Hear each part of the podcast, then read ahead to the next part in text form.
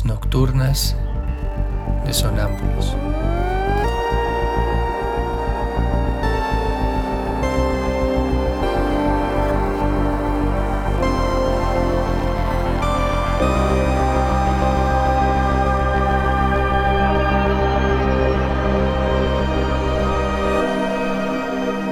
Réplicas diarias a lo tácito e implícito.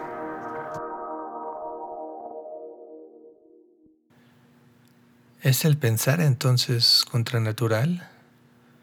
Yo no digo eso, pero en el mismo instante en que empiezas a reflexionar sobre la naturaleza, ya te estás colocando fuera de ella. La naturaleza no puede reflexionar sobre sí misma, nosotros sí. Pero entonces también se podría decir que la naturaleza me utiliza como vehículo para reflexionar sobre sí misma. Thank